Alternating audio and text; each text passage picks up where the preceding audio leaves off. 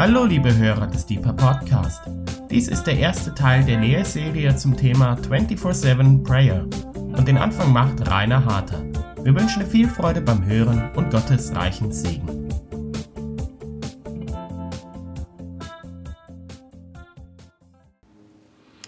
Ich will euch herzlich willkommen heißen zu einer neuen dreiteiligen Lehrserie, die wir heute Abend beginnen und in der es um die Frage gehen soll, warum eigentlich rund um die Urgebete? Warum eigentlich 24-7? Bevor wir in den Vortrag einsteigen, möchte ich so viel frei formuliert sagen. Ich glaube, dass Liebe die größte Motivation ist, die es im Universum gibt. Liebe treibt uns mehr an als irgendeine Verpflichtung, als irgendeine Überzeugung, Liebe lässt uns Dinge tun, die wir sonst nicht tun würden. Und ich bin der festen Überzeugung, dass die beste Motivation, um im Reich Gottes irgendetwas zu bewegen, egal was, immer Liebe ist. Wenn ich liebe und geliebt bin, reagiere ich automatisch mit Aktion auf diese Liebe. Ich will etwas für denjenigen tun, den ich liebe und der mich liebt. Aus diesem Blickwinkel heraus ist rund um die Urgebet oder das Verlangen von rund um die Uhr Anbetung eigentlich nur eine logische Reaktion auf einen Gott, der uns liebt wie niemand sonst. Ich will mit ihm zusammen sein. Wir wollen ihn anbeten, weil wir ihn kennen und lieben weil wir seine Liebe so sehr schätzen. Wir wollen in seiner Gegenwart sein und nichts anderes ist Gebet grundsätzlich, in Gottes Gegenwart zu stehen. Wir leben aus Gebet. Gebet ist die Grundlage.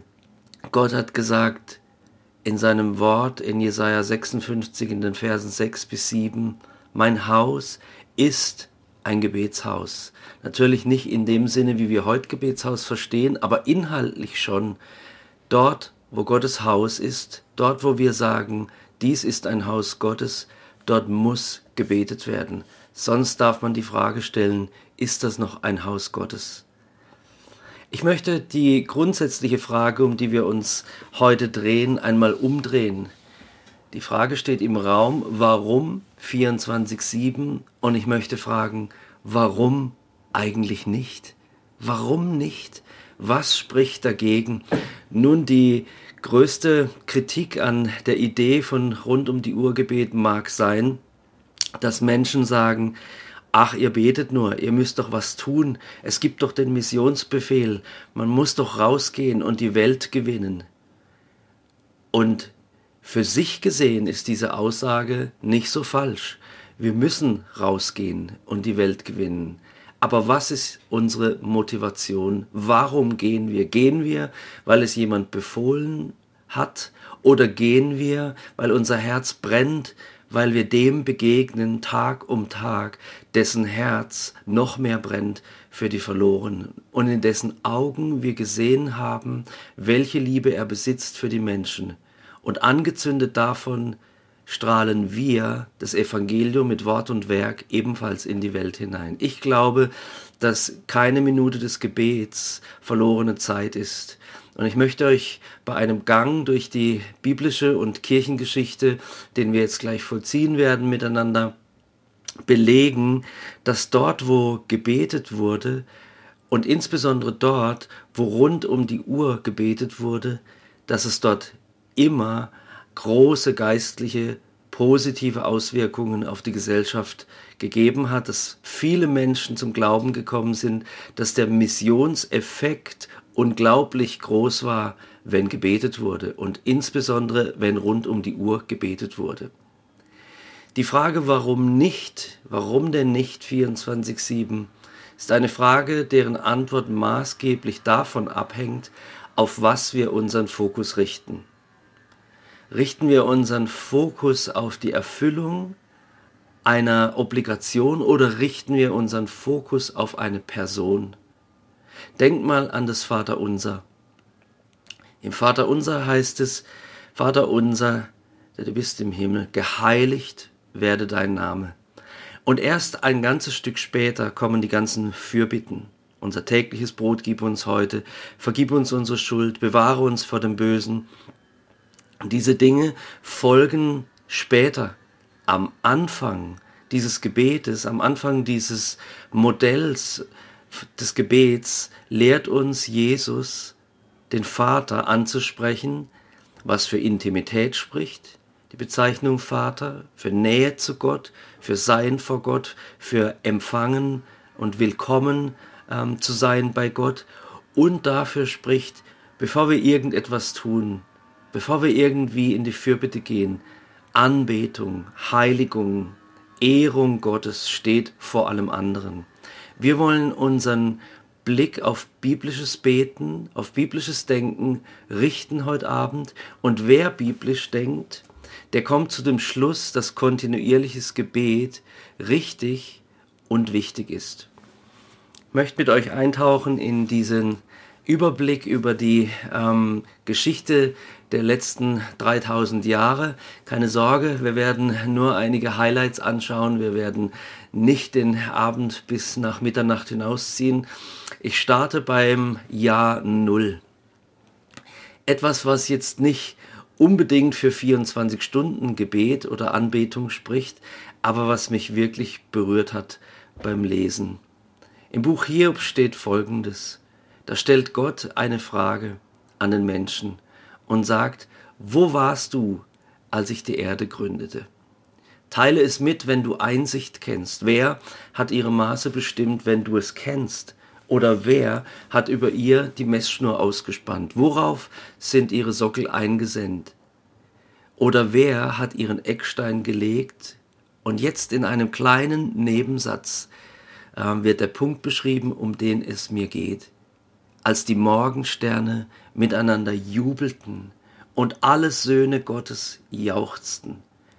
Wo war der Mensch bei der Schöpfung, als Gott in sechs Tagen alles erschaffen hat, als Gott wunderbare Kreationen hervorgebracht hat, begleitet, so interpretiere ich diesen Vers, von Jubel und Lobgesang. Gott wurde während der Schöpfung schon bejubelt. Von Anfang an der Schöpfungsgeschichte gab es, ich will es mal so bezeichnen, Musik und Gesang. Gott wurde die Ehre gegeben. Die Schöpfung hat gejubelt. Und alle Söhne Gottes, alle Engel jauchzten, so will ich es deuten. Wir machen einen Sprung zum ersten rund um die Uhr Gebetshaus. Wir befinden uns im Jahr 1000 vor Christus etwa, also vor ungefähr 3000 Jahren. Da gab es diesen König David, von dem wir alle schon viel gehört haben. Und dieser König David baut das erste Gebetshaus. Ihm ist es ein Verlangen, in der neuen Hauptstadt, ehemals Jebusiterstadt, in der neuen Hauptstadt seines Reiches Jerusalem, einen Ort zu etablieren, wo er Gott beschenken kann mit Lobpreis bei Tag und bei Nacht. Und er tut es. Er stellt ein einfaches Zelt auf, in das er die repräsentative ähm, Gegenwart Gottes, die Bundeslade, äh, hineinstellen lässt und dort etabliert er, installiert er Tag und Nacht Lobgesang. Eine völlig neue Idee in der biblischen Geschichte, soweit ich das überblicken kann dort vor der Bundeslade hat ein Lobpreis begonnen, der niemals mehr aufgehört hat. In 1. Könige 8, Vers 17 zeugt Salomo über seinen Vater David. Mein Vater David hatte schon lange einen großen Wunsch. Er wollte dem Herrn, dem Gott Israels, einen Tempel bauen. Mir geht es jetzt gar nicht so sehr um den Unterschied zwischen Zelt und Tempel, sondern mehr darum, dass der Sohn Davids wusste, mein Vater hatte einen Wunsch, einen Wunsch. Er wollte seinem Gott einen Ort bauen, wo Gott rund um die Uhr angebetet wird. Er wollte einen, eine Heimstatt bauen für seinen Gott. Und wir wissen, dass unter David es einen gewaltigen Aufschwung gab. Ein gewaltiger Segen kam auf das Volk unter seiner ähm, Führung, unter seiner Königsherrschaft. Und David führte etwas ein, das im späteren Verlauf des biblischen Zeugnisses immer wieder die Ordnungen Davids genannt wurde. Und es ist interessant zu sehen, dass im, im Verlauf der weiteren Geschichte Israels bzw. Judas immer dann, wenn ein König diese Ordnungen Davids berücksichtigt hat, dass dann das ganze Volk gesegnet war. Es gab militärische Siege, es gab wirtschaftlichen Aufschwung, dem Volk ging es geistlich gut, Gottes Gegenwart war präsent und diese Ordnungen Davids beschrieben unter anderem, dass der Herr es wert ist, rund um die Uhr angebetet zu werden. Wir sehen hier ganz deutlich, dass Gott es nicht nur wert ist, wegen dem, wer er ist oder was er geschaffen hat, angebetet zu werden, denkt an die Schöpfungsgeschichte, sondern dass Gott antwortet, dass Gott segnet auf die Einladung des Menschen, Tag und Nacht in seiner Nähe sein zu wollen, auf den Lob des Menschen, das er ihm schenkt aus Liebe, aus Hochachtung. Gott antwortet darauf. In diesem Zusammenhang fällt mir Psalm 27, Vers 4 ein, dass sich diese Aussage deckt sich mit äh, Davids großem Wunsch, dem Herrn diesen Ort zu bauen. Dort heißt es, eins habe ich vom Herrn erbeten, danach trachte ich, zu wohnen im Haus des Herrn alle Tage meines Lebens, um anzuschauen die Freundlichkeit des Herrn und um nachzudenken in seinem Tempel. Es war Davids Wunsch, so viel Zeit als vielbeschäftigter König, so viel Zeit wie möglich in Gottes Gegenwart zu sein. Ja, sogar in Gottes Gegenwart nachzudenken, sich Gedanken zu machen, vor Gott zu sein, so viel Zeit wie möglich. Und David wusste, dass die Zeit vor Gott die wichtigste Zeit ist. Wir in der Kirche von heute verbringen extrem viel Zeit mit Projekten, Programmen, Konzepten und nicht mehr so viel Zeit mit Gebet. In 1. Chronik 16, Vers 4 können wir lesen, dass David, dass David Leviten als Diener eingesetzt hat vor der Lade des Herrn. Und die hatten eine Aufgabe, nämlich steht hier, dass sie den Herrn, den Gott Israels, rühmen, preisen und loben sollten. Und hier ganz am Ende dieses Verses steht dann ständig mit Trompeten vor der Lade des Bundes Gottes. Ständig, ständig. Oder in 1. Chronik 1637. Dort heißt es, und David ließ dort vor der Lade des Bundes des Herrn den Asaf und seine Brüder, damit sie ständig vor der Lade Dienst täten. Es war David wichtig. Und David wird uns als großes Vorbild ähm, vorgestellt in der Heiligen Schrift. Ein Mann nach dem Herzen Gottes. Und da gibt es sicher einige ähm, Aspekte und Gründe, warum David ein Mann nach dem Herzen Gottes genannt wird. Aber einer mag auch dieser sein. Ein Mann, der dafür gesorgt hat, dass ein Abbild dessen, was im Himmel geschieht, Lobpreis, Verherrlichung, Anbetung auch auf der Erde geschieht, rund um die Uhr. 1. Chronik 9, 33 noch einmal eine Aussage zu diesem rund um die Uhr Gebet oder äh, Lobpreis. Das waren die Sänger, die Familienoberhäupter der Leviten, die von anderen Diensten befreit, Klammer auf, das wird uns später im Verlauf der Kirchengeschichte nochmal begegnen, von anderen Diensten befreit, Männer, die nichts anderes tun sollten, als vor Gott zu stehen und ihn zu ehren, die waren Tag und Nacht, heißt es hier weiter, im Dienst. Tag und Nacht waren sie im Dienst. Wir machen einen großen Zeitsprung etwa in das Jahr 750 vor Christus. Ein Mann tritt auf der biblischen Bühne auf, ein einfacher Mann, ein Landwirt. 200 Jahre etwa nach Davids Tod tritt Amos auf, ein Prophet, der deutliche Worte findet für den geistlichen Zustand des Volkes, der nicht gut war und der durchaus mit dem geistlichen Zustand in unserer Jetztzeit zu vergleichen ist.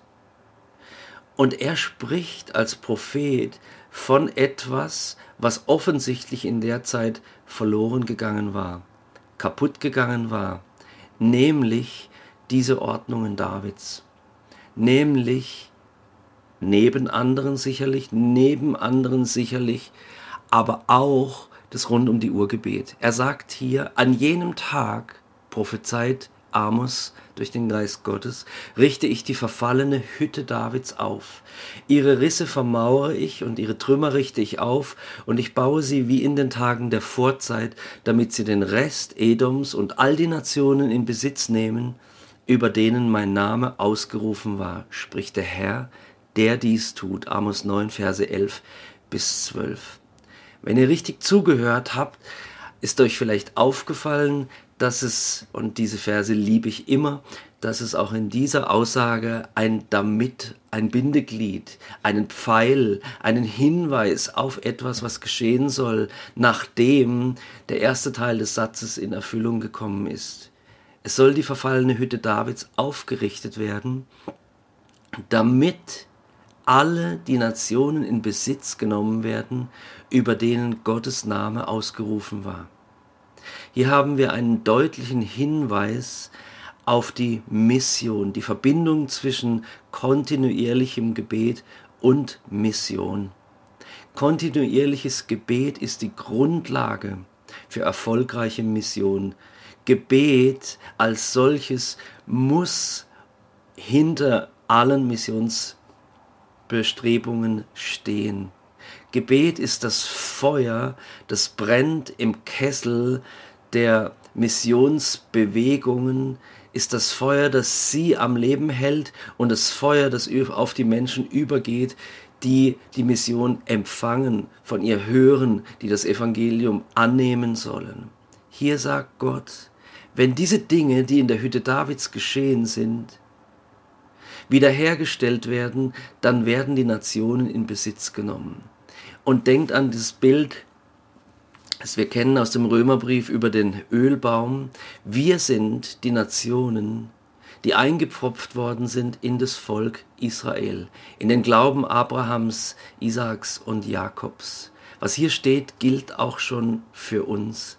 Und ich glaube, dass wenn wir an immer mehr Orten rund um die Uhr Gebet sehen werden, dass dann auch gleichzeitig immer mehr Menschen zu Jesus Christus finden. Meine Frau ist gerade auf einer Konferenz, kommt heute Nacht zurück äh, auf Zypern, wo es um die Entwicklung im weitesten Sinne, um die Entwicklung des Christentums im Mittleren Osten geht. Und von dieser Konferenz habe ich Folgendes gehört. Es ist interessant zu beobachten, dass überall dort, wo es geistliche Aufbrüche gibt, wo es erweckliche Bewegungen gibt, Gebetshäuser eine Rolle spielen. Damit möchte ich nicht sagen, Gebetshäuser sind so toll und die Leute, die in Gebetshäusern äh, mitarbeiten, sind heiliger, die machen irgendwas richtiger, äh, sind besser als andere. Nein, Leute in Gebetshäusern haben etwas verstanden, dass es einen Teil gibt, der für Mission, für das Ziel Gottes, dass alle Menschen zum Glauben kommen, essentiell ist. Und diesen Bereich der Königreich Gottes Arbeit, den füllen sie aus, in den investieren sie sich. Mission ist auch das Ziel, besser gesagt eines der beiden Ziele, die wir mit 24-7 auf der Welt sehen. Ziel Nummer eins, Gott anzubeten, Gott die Ehre zu schenken, einfach weil er Gott ist und einfach deswegen, weil wir das sehen im Himmel. Noch einmal will ich das Vaterunser erwähnen. Im Vaterunser wird gesagt, wie im Himmel, so auf Erden. Dein Reich komme, dein Wille geschehe wie im Himmel, so auf Erden. Wenn wir einen Blick in den Himmel werfen, was wir später noch tun werden, dann sehen wir, dass dort Gott gepriesen wird.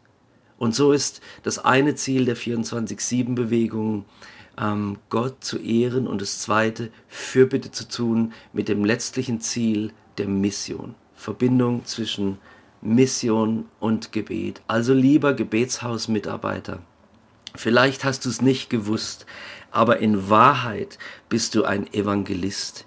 In Wahrheit bist du einer, der dafür sorgt, der mit dazu beiträgt, dass viele zum Glauben kommen. Mein nächster Halt auf unserem Zeitstrahl hier ist das erste Jahrhundert. Im ersten Jahrhundert findet in Jerusalem zum ersten Mal ein Konzil statt. Die damaligen Apostel treffen sich und überlegen sich, was müssen eigentlich die Heiden, die sich zum Glauben an Jesus Christus bekehren, tun? Was wollen wir ihnen auferlegen? Sollen sie alle Juden werden? Sollen sie die Gesetze halten? Sollen sie sich beschneiden lassen? Was sollen sie tun? Und dann, unter der Leitung des Heiligen Geistes, steht dieser Jakobus auf und zitiert unseren Amos, diesen Bauer, der von der Hütte Davids gesprochen hat.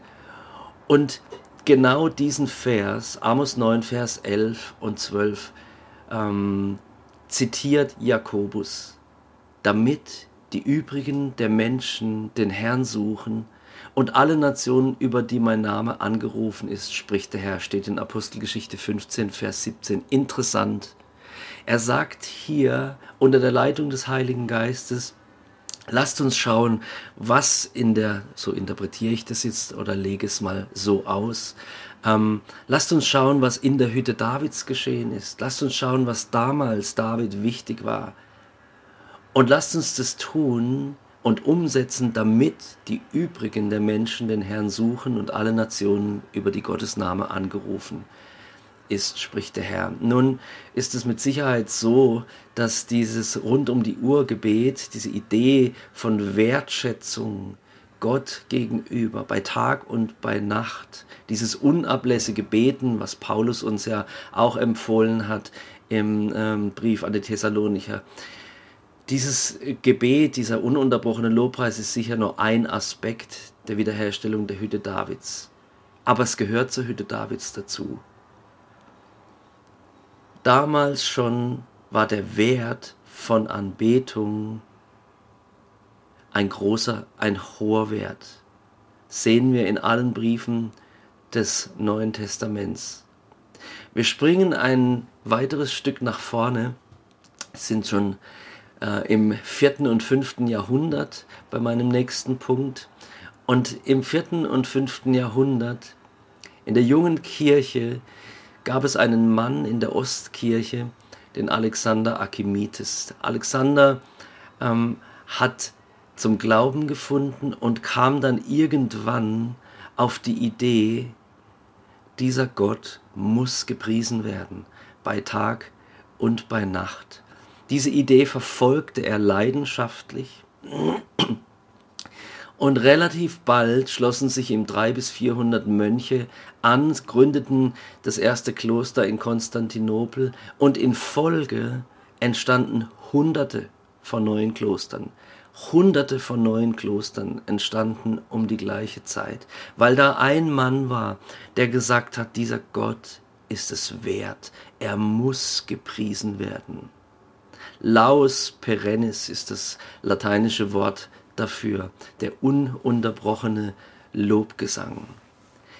Im selben, nein, ein Jahrhundert später, im fünften Jahrhundert, lesen wir von dem walisischen Missionar Patrick, den wir alle gut kennen vom St. Patrick's Day und so weiter. Der kam im Jahr 433 nach Irland.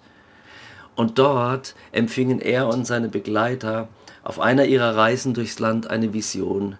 Sie sahen das ganze Tal, in dem sie sich befanden, erfüllt mit himmlischem Licht, und inmitten einer großen himmlischen Versammlung hörten sie, wie von Engelsstimmen begleitet, das Psalmensingen eines himmlischen Chors, schreibt der Mönch Jocelyn in seiner Biografie über Patrick. Höchst interessant.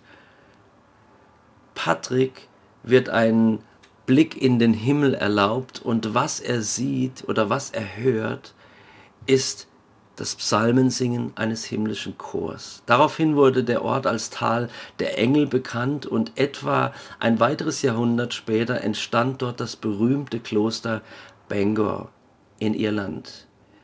Gegründet wurde es damals von dem irischen Priester Comgal. In Bangor führte Comgal eine klösterliche Regel ein, die das ununterbrochene Gebet und einen Lebensstil des Fastens enthielt.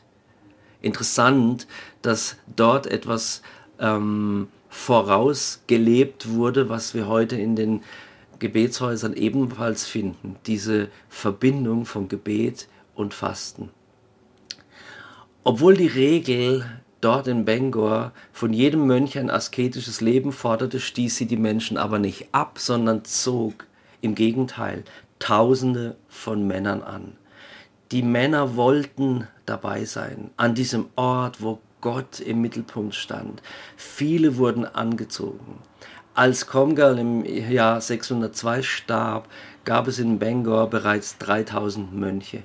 Und die Abtei war bekannt für ihre starke Betonung von Lobpreis und Anbetung, die über einen Zeitraum von über 150 Jahren niemals aufhörten. Und hier finden wir wieder die Verbindung zwischen Gebet und Mission. Der Beter ist letzten Endes ein Evangelist oder zumindest einer, der Mission und Evangelisation maßgeblich positiv beeinflusst. Bangor hatte sich zu einer Gemeinschaft entwickelt, von der aus Missionare ausgesandt wurden, die in eine damals zerfallene Gesellschaft die Hoffnung des Evangeliums brachten. Später in der mittelalterlichen Literatur tauchten die Mönche von Bangor immer wieder als eine, ich zitiere, Kraft für das Gute auf.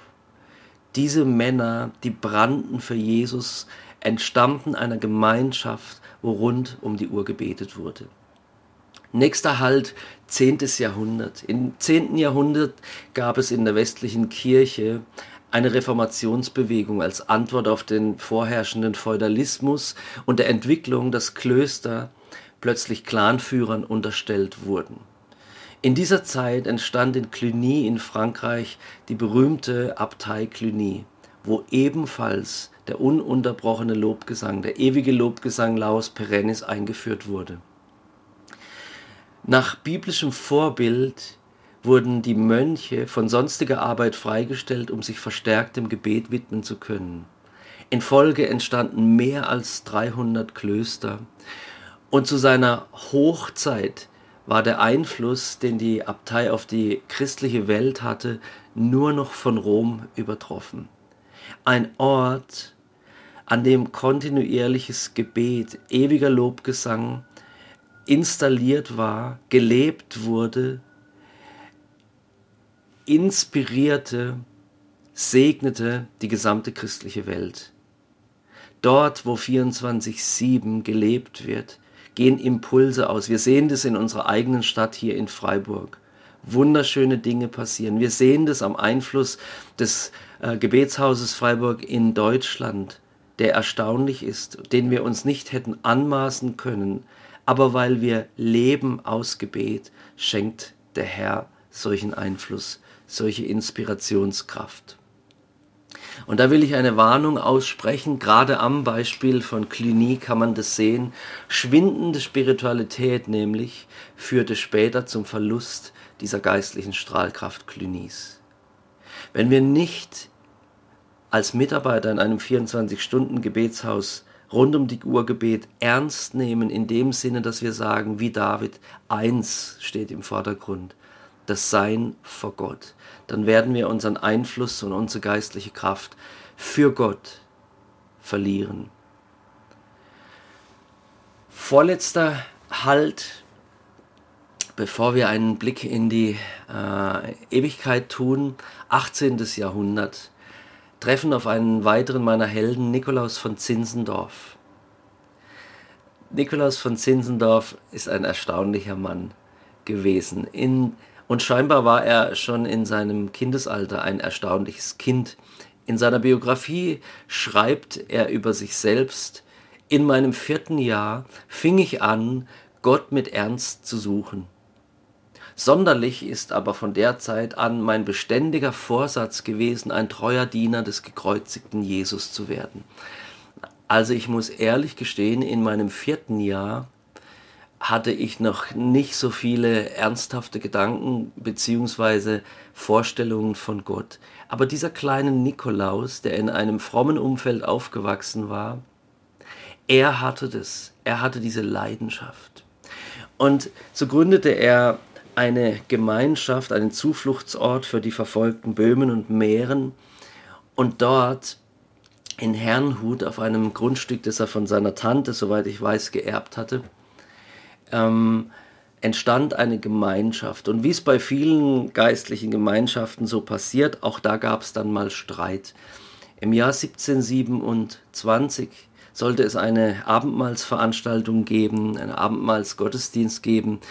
Und ähm, alle zogen da, ich stelle mir das vor, ähm, über die Wiesen von Herrnhut nach Bertelsdorf, wo die Kirche war und da ein Grüppchen und da ein Grüppchen und die einen konnten die anderen nicht leiden und die waren gegen die und so weiter und so fort. Und sie waren dort in der Kirche und dann kam der Heilige Geist. Und der Heilige Geist hat etwas initiiert damals, das zu einer gewaltigen Bewegung geführt hat.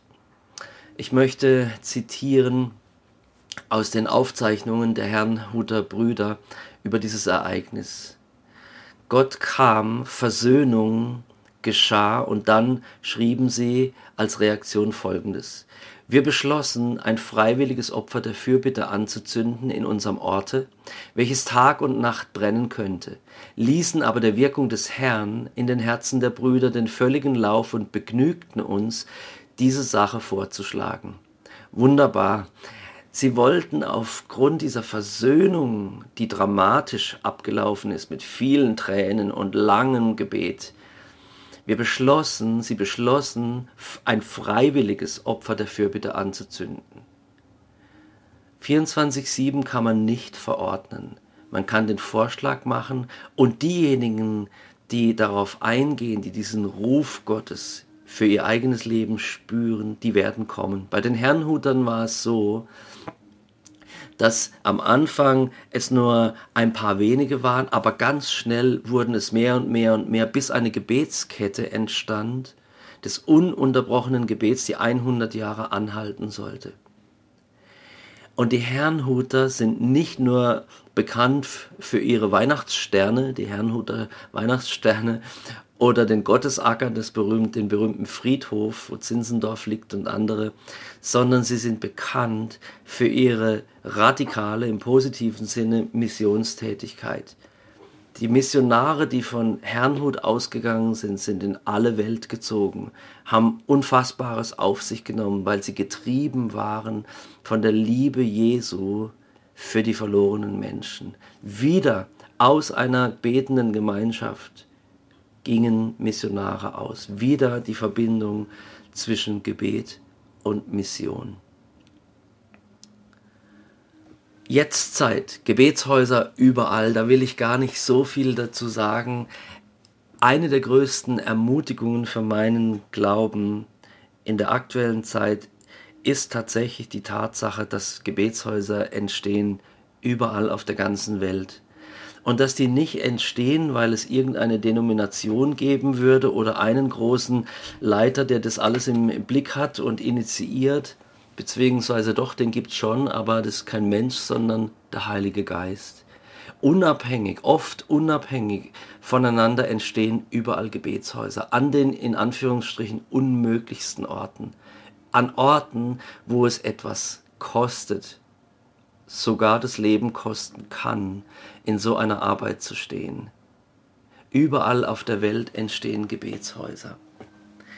Mein letzter Punkt, wenn wir einen Blick, wie vorhin angedeutet, in den Himmel werfen, beispielsweise in Offenbarung 4, 8 bis 11, lesen wir dort von Anbetung. Und auch da weiß nicht, wann das begonnen hat, weiß nicht, wann das endet.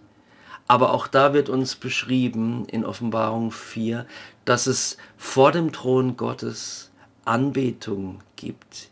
Dort heißt es, ähm, ich zitiere, und wenn die lebendigen Wesen, die Seraphime, Herrlichkeit und Ehre und Danksagung geben werden dem, der auf dem Thron sitzt, der da lebt von Ewigkeit zu Ewigkeit.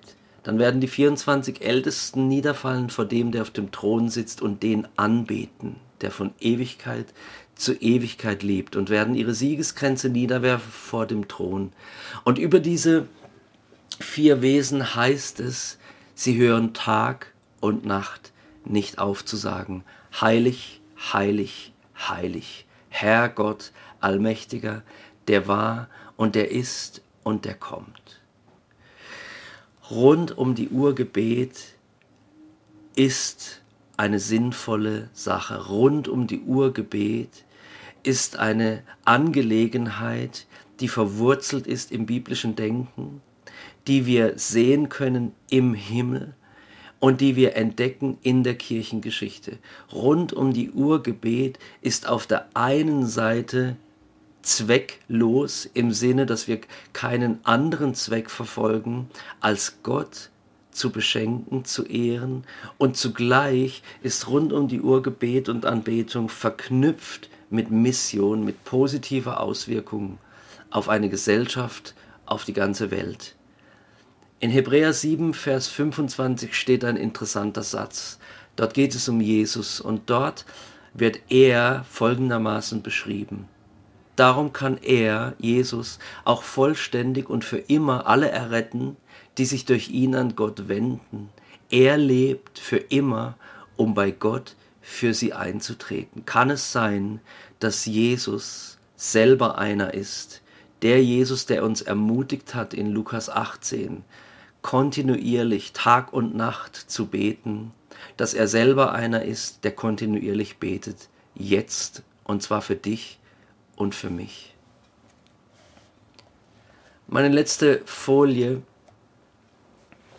beinhaltet drei Punkte bzw. drei Beschreibungen von Krisen.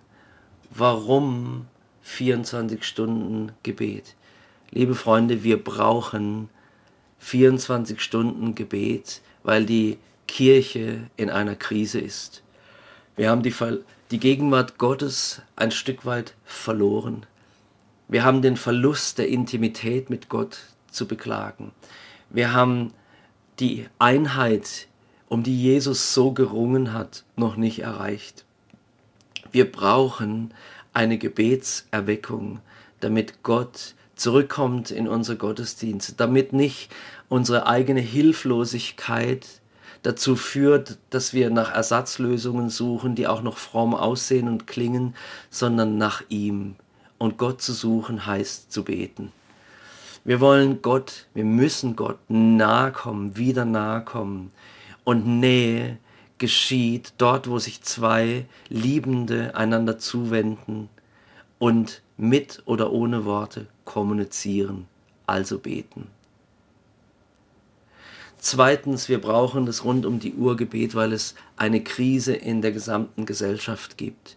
Und ich glaube, dass diese Krise tatsächlich sehr viel mit dem Verlust biblischer Werte zu tun hat. Wie damals, als dieser einfache Bauer namens Amos gerufen hat, wir brauchen eine Umkehr und der Heilige Geist durch ihn gesagt hat, ich will wiederherstellen die zerfallene Hütte Davids. So brauchen wir auch heute wieder und dafür sprechen diese unabhängig voneinander entstehenden Gebetshäuser weltweit. Wir brauchen auch heute wieder diese Werte, damit eine ganze Gesellschaft positiv geprägt werden kann. Die Krise der Gesellschaft und zuletzt die Krise der gesamten Welt, in der wir uns befinden macht es notwendig, im wahrsten Sinne des Wortes, dass wir ohne Unterlass beten. Warum nicht 24-7, wenn uns die Bibel doch sagt, in Jesaja 56, dass das Haus Gottes ein Haus des Gebets ist? Warum nicht 24-7, wenn doch der Psalmist im Psalm 11 ausruft, wir aber preisen den Herrn von nun an bis in Ewigkeit? Warum nicht 24.7, wenn uns Jesus ein Gleichnis gibt in Lukas 18, um uns zu kontinuierlichem Gebet zu ermutigen? Warum nicht 24.7, wenn uns Paulus zuruft, dass wir unablässig beten sollen, 1. Thessalonicher 5.17? Warum nicht 24-7, wenn, wie wir gerade gehört haben, Jesus vielleicht selbst unablässig betet, Hebräer 5, 27? Warum nicht 24-7, wenn die Bibel uns ständig vermittelt, dass Gott ewiger Ehre wert ist? Warum nicht 24-7, wenn es noch so viele Menschen gibt, die drohen verloren zu gehen? Warum nicht 24-7, wenn Lobpreis doch, wie wir in 2. Chronik 20 bei dem Sieg Joschafats über die Ammoniter lesen können, wenn Lobpreis geistliche Siege zeitigt, warum nicht 24.7, wenn wir doch an den Beispielen der biblischen Könige sehen können, wie Lobpreis ohne Unterlass ein ganzes Volk segnen kann?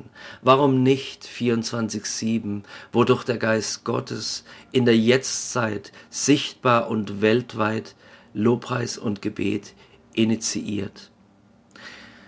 Vater, wir stehen vor dir und wir sagen, wir wollen mitmachen, wir wollen dabei sein, wir wollen Frauen und Männer sein, die sich einklinken in dieses Gebet ohne Unterlass, in die Fürbitte, weil Menschen es wert sind, dass gebetet wird, in die Anbetung, weil du es wert bist, angebetet zu werden.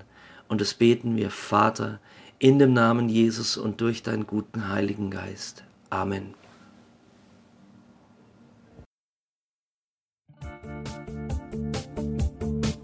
Liebe Hörer, wenn Sie noch weitere Abende aus unserer Deeper-Serie mit- und nacherleben möchten, besuchen Sie uns einfach auf unserer Webseite www.gebetshaus-freiburg.de. Dort erfahren Sie auch, wie Sie uns finden können und wie Sie unsere Arbeit unterstützen können. Wir hoffen, Sie hatten viel Freude beim Hören und wünschen Ihnen noch Gottes reichen Segen. Ich reise, ich bin auf der Reise, mit dir auf der Reise zu deinem Licht. Jesus, du bist mein Weg, mein einziges Ziel.